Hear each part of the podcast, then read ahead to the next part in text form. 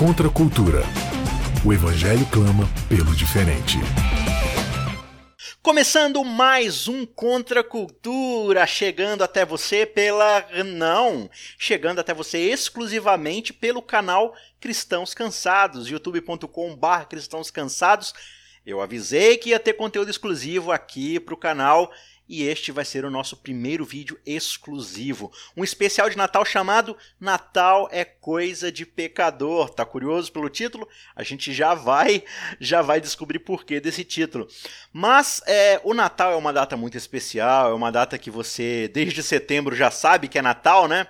porque você já vê as propagandas aí de, do varejo, dos presentes e tudo mais, fazendo aí uh, muita promoção para a gente comprar, gastar bastante, é uma época de muito consumismo. Mas o Natal não é sobre compras, o Natal não é sobre presentes. O Natal não é a respeito das músicas, o Natal não é a respeito das árvores de Natal, das decorações, das luzinhas pisca-piscas. O Natal é sobre algo muito especial e você já sabe o que, não é verdade? O Natal é sobre Jesus. Certo? Errado. Não. O Natal não é sobre Jesus. O Natal é sobre. Hã? O Natal é sobre o pecado. Que absurdo que você está falando agora. O Natal é sobre o pecado. Como assim? A gente já vai descobrir o porquê dessa informação esquisita. O Natal é sobre o pecado? Sim, Natal é coisa de pecador. Ah, você está falando que o Natal é pecado? Comemorar Natal é pecado? Árvore de Natal é pecado? Por causa das cabecinhas lá que encolhe uh, as cabeças e pendura na árvore lá? Natal é paganismo? Natal é uma festa pagã, solstício de não sei das quantas. Não, não, não, não, não, não. Não estou falando de nada, de nada, de nada disso. Você já vai descobrir por quê. Vamos fazer uma oração antes? E aí a gente começa o nosso especial de Natal. É sempre um prazer ter você aqui com a gente, né? Participando. Mesmo nesse Natal aí, uma data comemorativa para passar com a família, é bom a gente abrir a palavra de Deus para relembrarmos o verdadeiro significado da graça, do evangelho e do amor de Deus. Não é verdade? Vamos orar rapidinho? Querido Deus, muito obrigado porque temos mais essa data comemorativa para estarmos juntos dos nossos queridos, da nossa família, comemorarmos tudo aquilo que se passou, olhar para trás, ver as bênçãos, as dificuldades, mas sermos gratos porque o Senhor nos conduziu por mais esse ano. É, aquelas pessoas que talvez agora estão sozinhas, não estão junto com sua família, que o Senhor esteja com eles também, confortando, dando a certeza da tua presença é, e ainda mais agora que vamos abrir a tua palavra. Muito obrigado por tudo, é o que te pedimos em nome de Jesus. Amém. Isaac, o que, que você está falando? Que história é essa de que o Natal não é sobre Jesus, o Natal é sobre o pecado? Vamos entender isso então? Vamos lá. É, eu quero convidar você para ler com a gente Mateus capítulo 1. A gente vai ler Mateus e mais alguns outros trechos do Evangelho que são as principais passagens a respeito do Natal. Eu quero que você preste bem atenção nessa leitura, se você puder acompanhar aí uh, na sua Bíblia ou no seu dispositivo sagrado, né, na Bíblia que você tem aí no seu celular, na internet, que seja. Acompanhe a leitura se você puder. Primeiro quero ler Mateus capítulo 1, versículo 18 em diante. E a gente vai prestar atenção nessas narrativas a respeito do Natal para tentarmos entender, né? Afinal de contas, por que que Natal é coisa de pecador? Por que que o Natal é sobre o pecado? Vamos lá então, Mateus capítulo 1, verso 18 diz o seguinte: Ora, o nascimento de Jesus Cristo foi assim: estando Maria, sua mãe, desposada com José, sem que tivessem antes coabitado, achou-se grávida pelo Espírito Santo. Mas José, seu esposo, sendo justo e não a querendo infamar, resolveu deixá-la secretamente. A história começou interessante.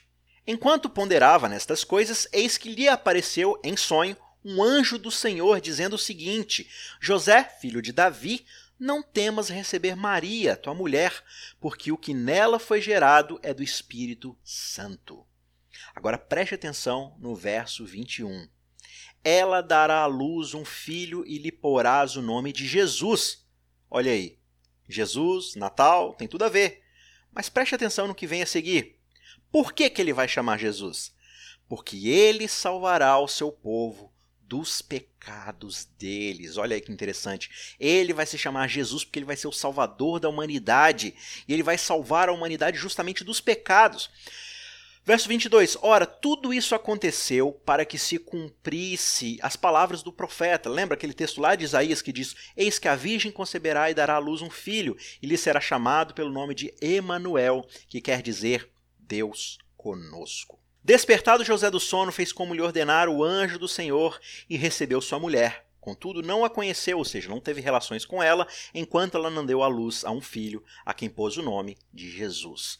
Passagem super conhecida aí do Natal, super linda, descrevendo aí o nascimento de Jesus.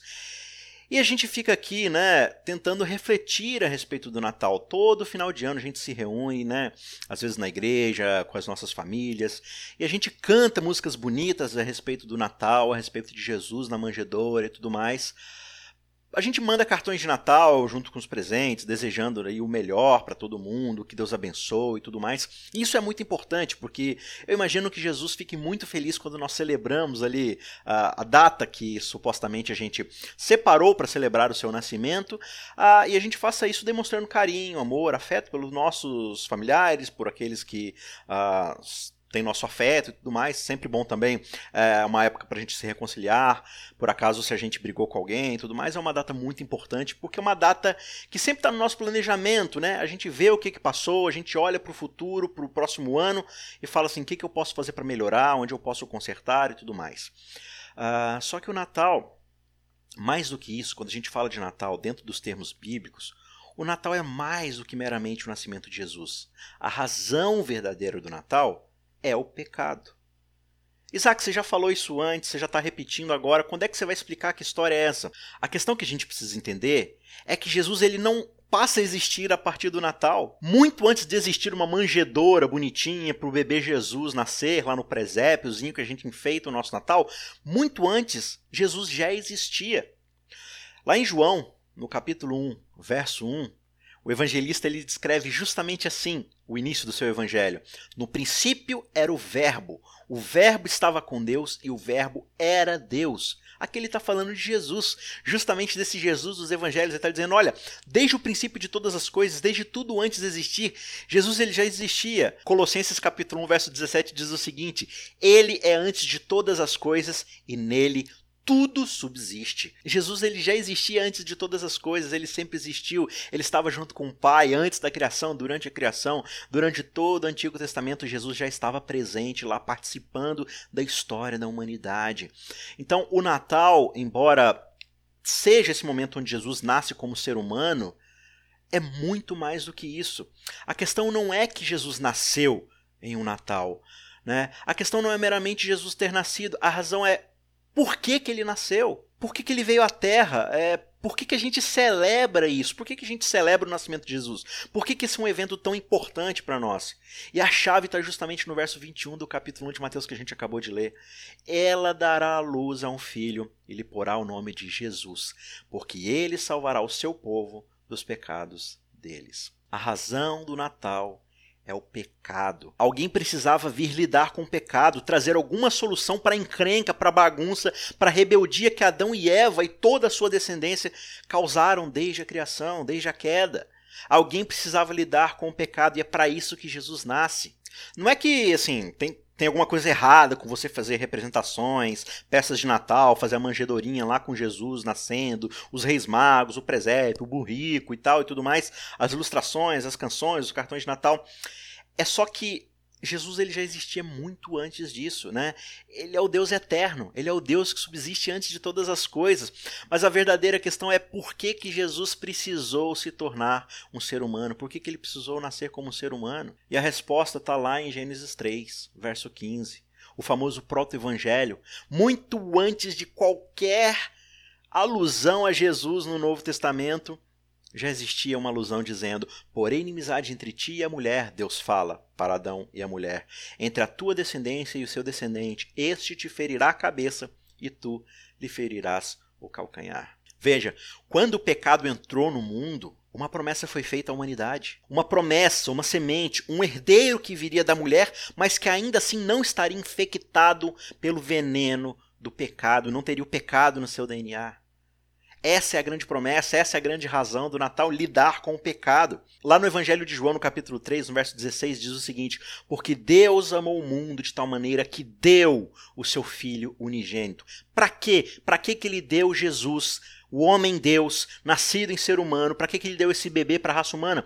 Para que todo aquele que nele crê não pereça, mas tenha o quê? A vida eterna. Porquanto Deus enviou seu Filho ao mundo, não para que julgasse o mundo, mas para que o mundo fosse salvo por meio dele. Salvo de quê? Salvo do pecado. O bebê Jesus nasce na manjedoura por causa do pecado, para lidar com o pecado, para nos livrar de uma vez por todas do problema do pecado. Sim, o Natal é sobre Jesus.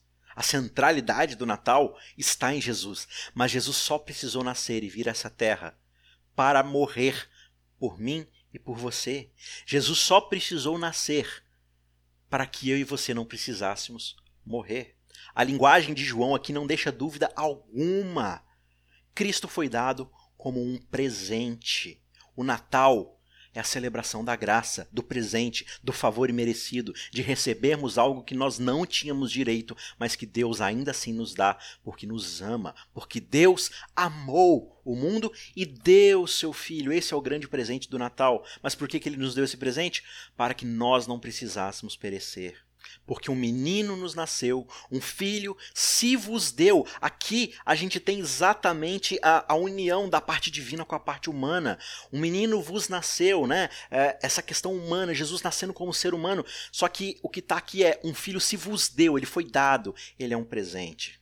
Talvez você esteja pensando, nossa, mas que, que coisa para baixo. Eu vim assistir esse vídeo, eu vim ver o especial do Contra Cultura de Natal para poder me sentir mais para cima, para poder ter alegria nessa festa natalina, né? Eu achei que seria só uma reflexão alegre, bonita, e você vem falar de pecado.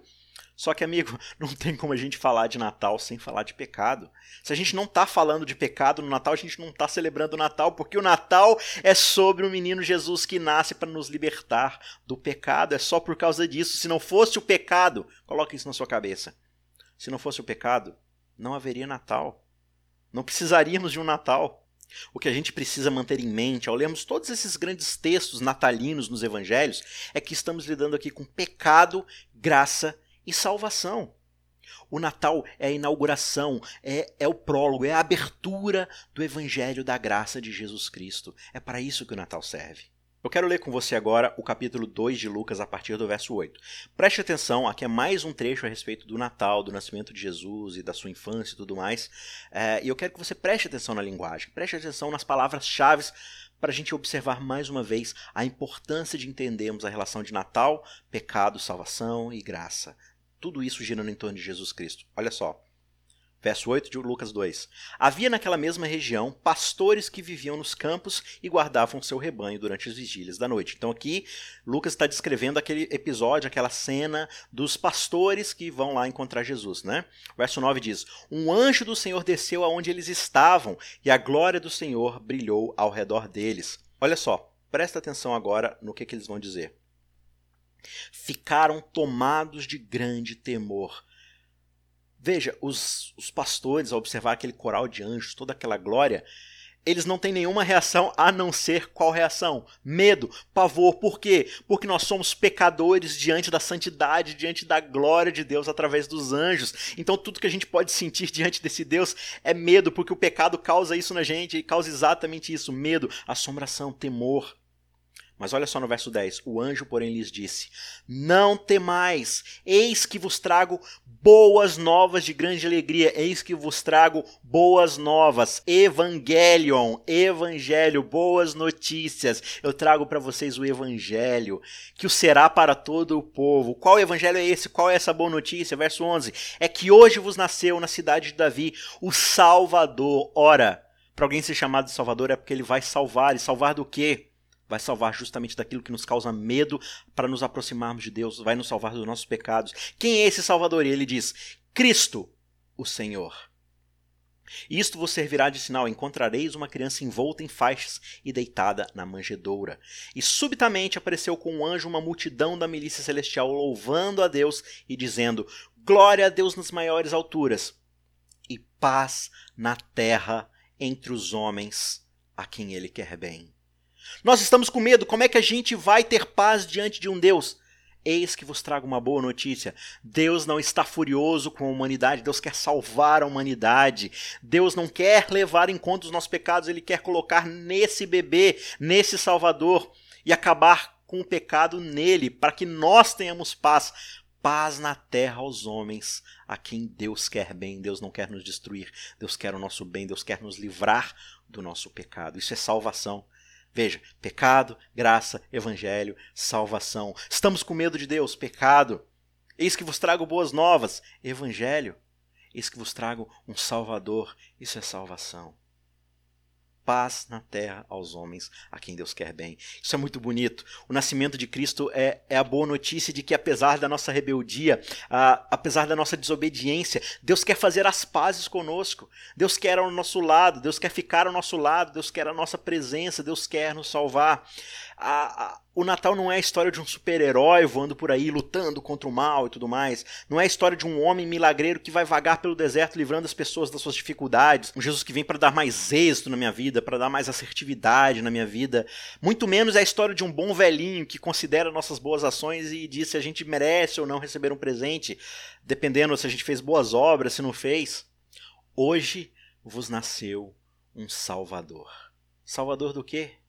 Pecado um Salvador dos nossos pecados. Daquela rachadura que existe dentro de mim, dentro de você. Ele veio consertar essa rachadura. Ele veio fazer tudo novo. Ele veio consertar todas as coisas.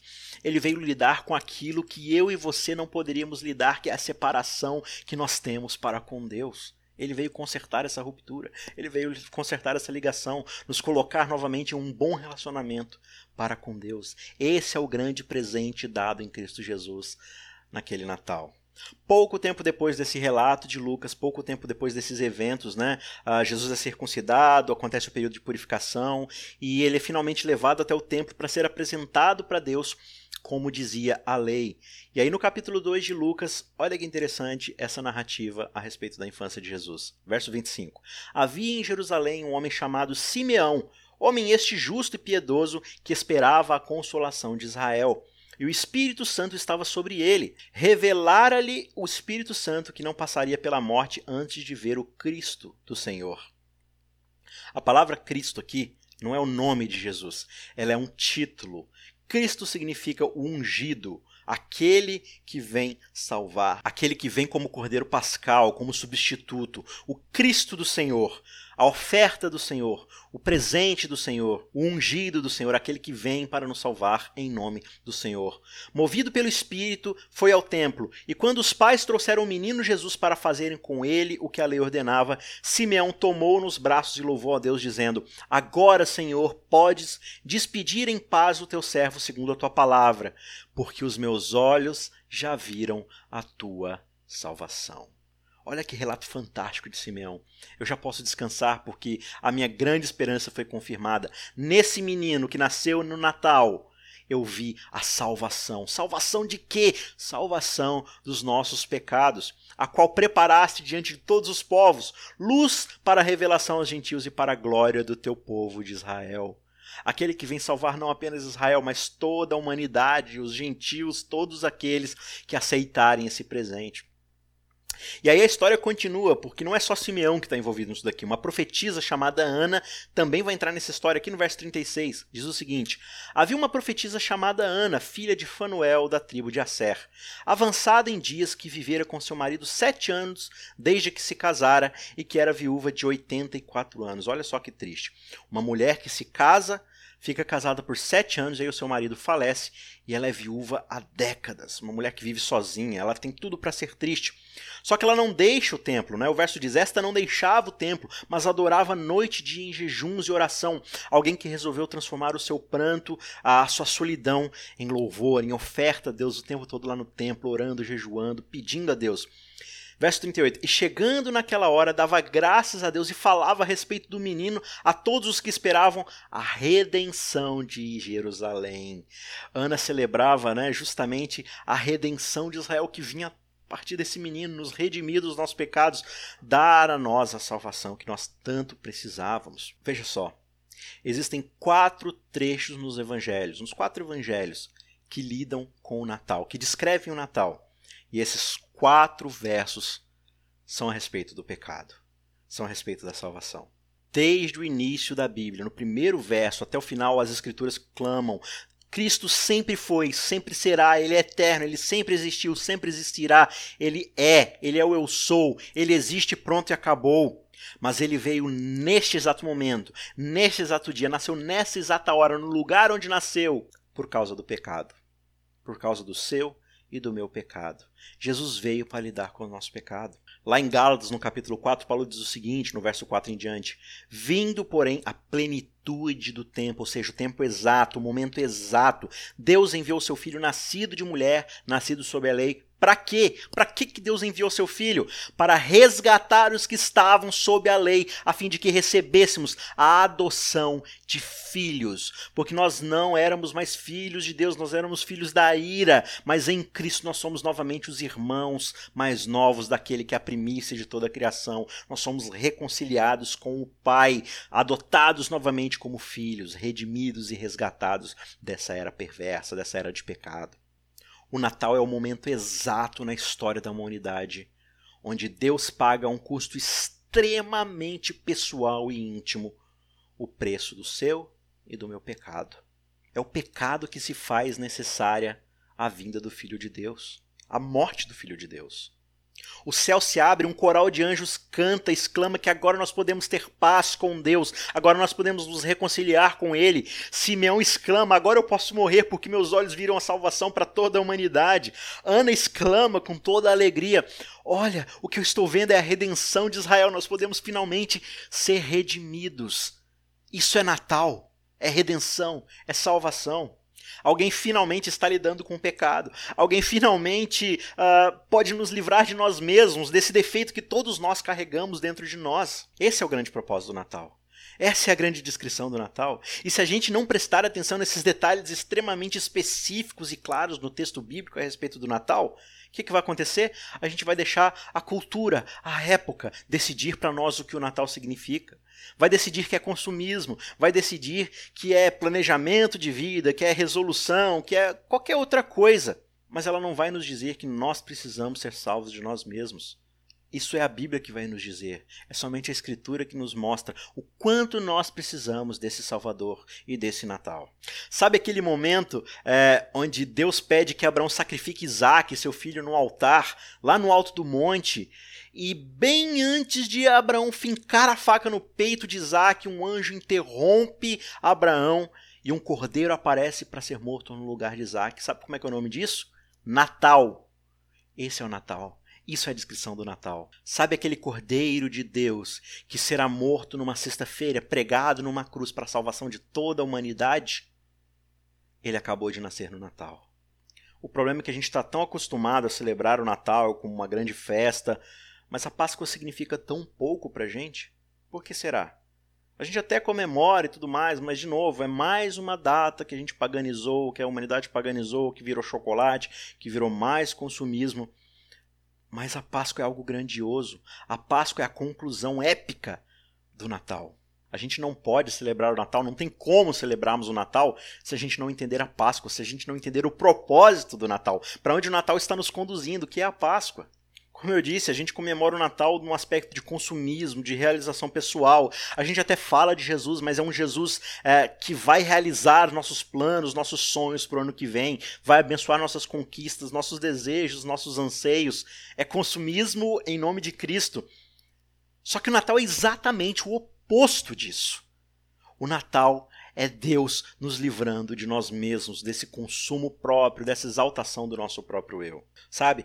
Pecado é justamente essa palavra que significa que eu vivi a minha vida toda do meu próprio jeito, fazendo minhas próprias escolhas, em rebeldia para com o Senhor, traçando meus próprios planos, definindo a minha própria lei, e por consequência dessas escolhas, a minha vida se tornou um rumo de morte, de destruição, não apenas do futuro, mas agora, do meu presente, dos meus relacionamentos, das minhas escolhas. E aí o Natal vem me dizer o seguinte: olha, esse relacionamento com Deus que estava quebrado, que estava rompido, agora vai ser baseado em perdão, em liberdade. Liberdade de uma vida centralizada no meu próprio eu. De parar de olhar para o meu próprio umbigo e poder olhar para Deus que está acima de mim e encontrar nele a minha realização. Não uma realização pessoal no sentido de que agora eu estou bem comigo mesmo e que agora eu sou uma pessoa boa. Não, é justamente o contrário. Eu não sou uma pessoa boa e eu dependo única e exclusivamente desse Deus enviar seu filho para morrer por mim. Sabe, o rei Davi, sim, o Davi salmista, sabe? Cara foi uma das pessoas mais ricas e poderosas de toda a história da humanidade. Né? É um cara que tinha tudo que sempre sonhou. Ele se tornou rei de Jerusalém. E Jerusalém, na época de Davi, era uma, nações, era uma das nações mais poderosas da época. Sabe aquela pessoa no amigo secreto que às vezes você tira e você fica constrangido porque é uma pessoa rica, que tem tudo, e aí você tem vergonha de comprar qualquer coisa, porque qualquer coisa que você for dar para ela é, vai ser constrangedor porque ela já tem, ou porque ela tem dinheiro para comprar, e você fica ali constrangido. Davi era essa pessoa. Davi tinha absolutamente tudo. Ainda assim, havia uma coisa que Davi não tinha e que ele recebeu de Deus, um presente de valor inestimável. E lá no Salmo 32 ele compartilha qual foi esse presente que ele recebeu de Deus. O Salmo 32 diz: Bem-aventurado é aquele cuja iniquidade é perdoada e cujo pecado é coberto. Bem-aventurado o homem a quem o Senhor não atribui iniquidade, em cujo espírito não há dolo. Enquanto eu calei os meus pecados, envelheceram os meus ossos pelos constantes gemidos que eu soltava no dia a dia. Porque a tua mão pesava dia e noite sobre mim, e o meu vigor se tornou em sequidão de estio. Confessei-te o meu pecado, e a minha iniquidade não mais ocultei. Disse: Confessarei ao Senhor as minhas transgressões, e tu perdoaste a iniquidade do meu pecado. O homem que tinha tudo percebeu aqui que algo estava faltando, e esse algo era muito maior do que ele poderia comprar com ouro, com riquezas, com poder. Sabe, você pode pegar o seu fardo, esse fardo que você carrega, essa culpa, essa angústia de que você está fazendo alguma coisa errada e por causa disso talvez Deus não esteja ao seu favor. Deus não queira mais um relacionamento contigo. É, você pode pegar esse fardo, colocar uma fita nele, embrulhar com papel cetim, colocar pisca-pisca, né, bolas coloridas, estrelinhas, glitter. Você pode fazer o que você quiser, mas no final isso é só um fardo insuportável, feito aquelas bolas de ferro acorrentadas na nossa canela, no nosso tornozelo, que a gente fica arrastando por aí. Você pode fingir que elas não existem, você pode ficar tentando ignorar, mas você sabe que é um fardo insuportável. Você sabe que você não aguenta mais isso. Você até tem vontade de ter um relacionamento com Deus, mas esse fardo fica te dizendo: olha, você não merece. Você não merece. Olha, olha para olha esse ano. Olha tudo que você fez de errado esse ano. Será que Deus vai olhar para você e vai falar assim: não, essa pessoa foi um bom menino esse ano, portanto ela merece o meu favor? Você sente no fundo do seu coração que isso não é verdade. Só que, veja, o Natal jamais vai fazer sentido para você se você não entender que o Natal existe por causa da condição do seu coração. Davi percebeu isso e Deus ele deu a Davi o maior presente que o homem poderia receber, que é justamente o perdão dos seus pecados. Só que esse presente não foi um presente exclusivo para Davi paz na terra aos homens, na terra. Deus enviou seu filho ao mundo para que o mundo seja salvo. Não é algo exclusivo para Davi, não foi algo exclusivo para Abraão, Simeão, para Ana, para os pastores. O Natal é um presente disponível para todos nós. Sabe, toda vez que a gente celebra o Natal, a gente tem uma escolha para fazer. Será que eu aceito o Natal e tudo aquilo que o Natal carrega junto com ele? Maria, José, Ana, Simeão, os pastores, eles escolheram aceitar. Eles escolheram receber esse presente. Herodes, os líderes religiosos da época, eles escolheram rejeitar. Agora, uma outra pergunta. Se eu aceito o Natal, se eu aceito esse presente e tudo o que ele significa, o perdão dos meus pecados em Cristo Jesus, que nasceu numa manjedoura, mas foi morto numa cruz, se eu celebro esse Natal com esse significado, que diferença isso faz nos outros 364 ou 65 dias do meu ano? Será que eu vou continuar nessa tentativa inútil de realizar boas obras todos os dias, de acumular ali uh, o favor divino através uh, dos meus esforços de viver um cristianismo aceitável, né? Para no fim eu conseguir juntar todas essas moedinhas de boas ações que eu realizei e tentar trocar por algum favor divino que, que possa me interessar? Ou eu vou viver o alívio do perdão e da liberdade que vem uh, mediante a certeza de que o problema do pecado, aquele problema do meu coração que eu não conseguia resolver e que só pode ser resolvido resolvido, se eu aceitar esse presente que nasceu naquele primeiro Natal, será que eu aceito esse alívio, eu aceito esse perdão? E como isso muda a perspectiva da minha vida de olhar para Deus e entender que Ele está disponível para mim, não para ficar realizando meus favores pessoais, mas para me dar uma nova vida, uma nova chance de ser aquilo que ele me criou para ser. Para você que escolhe, diferente de Herodes, diferente daqueles líderes religiosos, de tantas pessoas que hoje rejeitam o verdadeiro significado, o verdadeiro presente do Natal, se você de fato escolheu aceitar esse presente que traz perdão, que traz salvação, que traz paz diante de Deus, olha a mensagem natalina que Paulo dá para você lá em Romanos no capítulo 8. Agora, pois, já não há nenhuma condenação para os que estão em Cristo Jesus. Para aqueles que aceitaram o verdadeiro presente do Natal já não existe nenhuma condenação, porque a lei do Espírito da vida em Cristo Jesus te livrou da lei do pecado e da morte. Porquanto que for impossível a lei no que estava enferma pela carne, olha a mensagem de Natal aqui, isso fez Deus enviando o seu próprio Filho em semelhança de carne pecaminosa, e no tocante ao pecado, e com efeito, condenou Deus na carne o pecado. Em quem? Naquele que nasceu no primeiro Natal a fim de que o preceito da lei se cumprisse em nós, que não andamos segundo a carne, mas segundo o Espírito. Que nesse Natal não seja meramente um Natal de planejamento para o ano que vem, metas, planos, sonhos, mas que seja um Natal de purificação, de perdão, de uma segunda chance, não de uma segunda chance para dessa vez você fazer certo, para acumular moedinhas de bom desempenho, bom comportamento para trocar pelo favor divino. Não em Cristo Jesus você já tem o favor divino, você já tem o perdão de Deus, você já tem a graça divina se você aceitar esse presente que não te custa nada, mas que custou para Deus tudo, custou o próprio Cristo. Aquele Cristo que antes de todas as coisas precisou se tornar um bebê, nascer no momento certo, na hora certa, no lugar certo, para se tornar o Cordeiro perfeito, o sacrifício perfeito que morreria no nosso lugar. Deus não quer nos matar, Deus nos quer ao seu lado, salvos em um relacionamento de amor, de liberdade e de paz com Ele. E esse relacionamento, esse presente está disponível em Cristo Jesus. Um Feliz Natal para você, que o Espírito de Deus traga para você mais uma vez esse Cordeiro disponível para o perdão de seus pecados e que aceitando você possa ter novamente um relacionamento de paz com Deus. Feliz Natal e um feliz Ano Novo. Contra a cultura. O Evangelho clama pelo diferente.